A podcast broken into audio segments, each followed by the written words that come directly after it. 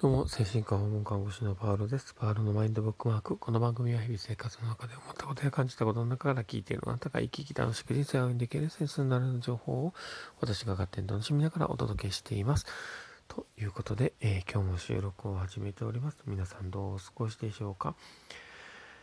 いや、今日もね、えー、今日今さっきね、あの、タイトルコールするときにとかガラガラになってしまったんですけど、まあ、ちょっとね、最近ちょっと声のトーンがですね、なかなか声がガラガラして、ね、なかなか喋りにくいとこがあったりはするんですけど、まあ今日はですね、どんな話をしようかなっていうところをちょっとね、考えながらなんですけど、えー、今日はですね、えー、看護をやっていく上でも、デザインって考える必要があるかなっていうところを話ができたらと思っています。で、えー、今日ですね、僕はの朝仕事に行く前に、えいつもね、あのね、あのボイシーをですね、聞きながら 言ってるんですけど、そこでラジオトークじゃないんかいっていうツッコミがあるんですけど、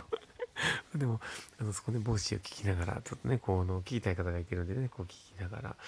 ね、あの、ね、僕がいつもね、聞いてるのが、あの、鴨頭さんと、あと、あの、西野亮廣さんのとかね、あの、大河内さんとか、まあ、あとね、何名かおられたりはして、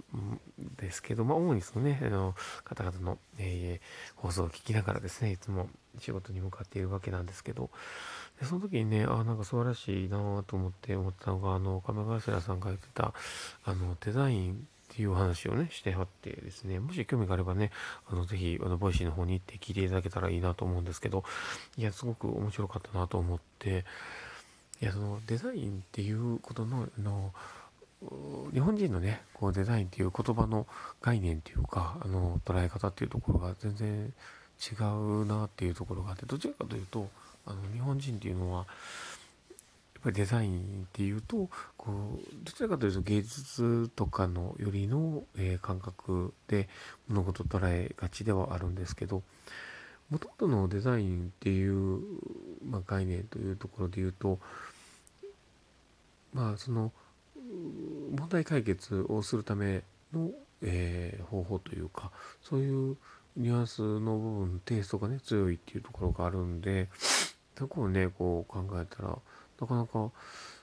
面白いなと思うんですけど確かに物事ってどんなものでもそうなんですけどデザインが優れていると人ってどんなに性能がね、あの、いいものであったとしてもデザイン性があんまり良くないものといいものっていうとこで考えた時に、やっぱりデザイン性のいいものって人って手に取るとは思うんですよね。で、そのデザイン性っていうのは、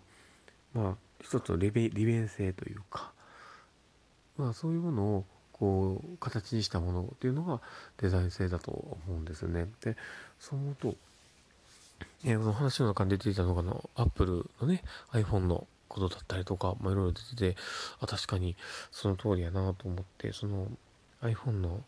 で、決してその性能自体がすごくいいわけではなくて、で、その、アイデアというか、そのね、あの、アクセスのしやすさというか、なんかそういう、えー、まあ、一つのこうね、あの、使い勝手の良さみたいなところもやっぱりあったり、ね、その、えー、アイデアだったりね、そういうものが形になってるものだなっていうのがすごくわかるんですけど、まあ他のね、ものがそれがないというわけではなくて、ただそこが少しこう他のものに比べても秀でているとこがあるんだろうなとは思うんですよね。で、そう思うと、やっぱりそのいかにそのデザイン性を高めるかっていうところを考えることが、えー、もののクオリティを上げていく。ま、ましてやその看護っていうものっていうのは、基本的にはいろんな哲学というかね、いろんなあの理論がありながら組み立っているものではあるんですけど、ただその、それぞれの形にそのものをね、当てはめていくって考えた時に、やっぱりそこって、あの、それぞれに合わせたデザインが必要になってくると思うんですよね。で、そう思うと、そこがどれだけ、えー、明確で打ち出せているのか、で、その、まあ、形だけにとらわれずに、そのデザイン性、まあ、その利便性というかね、そういう問題解決的な、えー、あまあ、定義にのっとったね、こう形を作っていくかっていうのはすごく大事な部分ではあるなというところを思うんですね、この話を聞くとね。なので、なんか、看護のあるべき姿って本来多分そういうとこにあるんだろうなとは思うんです。なので、えー、まあデザイン、まあ、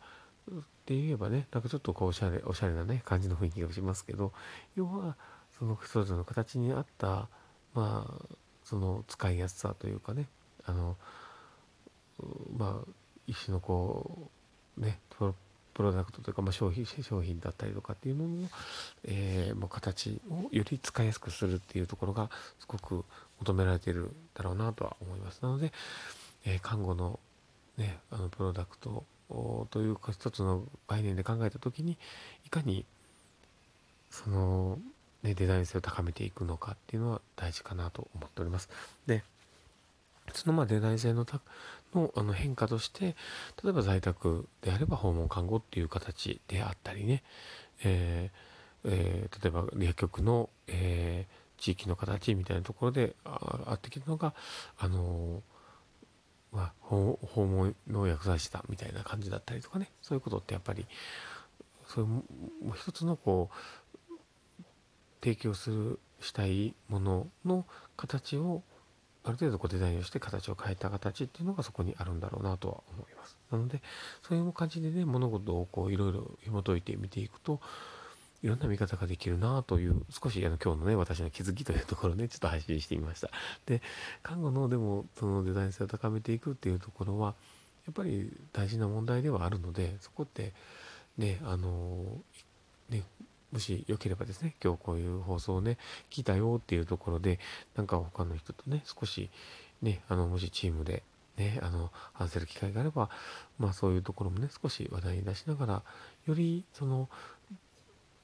なんかこう、問題を解決していくための、そのアプローチ手段だったり、なんかそういう、え、デザイン性みたいなところを少し考えてもらうといいのかなと思っております。ということで今日の放送はね、こういう形で、え、看護とデザインみたいな方向でね、少し話をしてみました。えー、もしね、これを聞いて、あ、面白かったなとか、あ、なるほどねって思うことがあったら、まあ僕もね、この話については、あの、さっき言ってたね、亀林さんの2番センチではあるんですけど、まあでもそういうね、え少しこう、考え方の視点っていうところで言うと素晴らしいなと思ったりするので、え、もしよければ参考にしてみてください。ということで、え、今日はですね、そういった形で、えー、放送をしてみたので、えまたこれを聞いてね、面白かったなという方がいたらですね、えフォローいただけると嬉しいですし、何らかのこうね、リアクションを残していただけると嬉しいんです。で、こう例えばね、コメントとかお取りとかいただけると、僕もすごく喜びますので、よろしくお願いします。そして、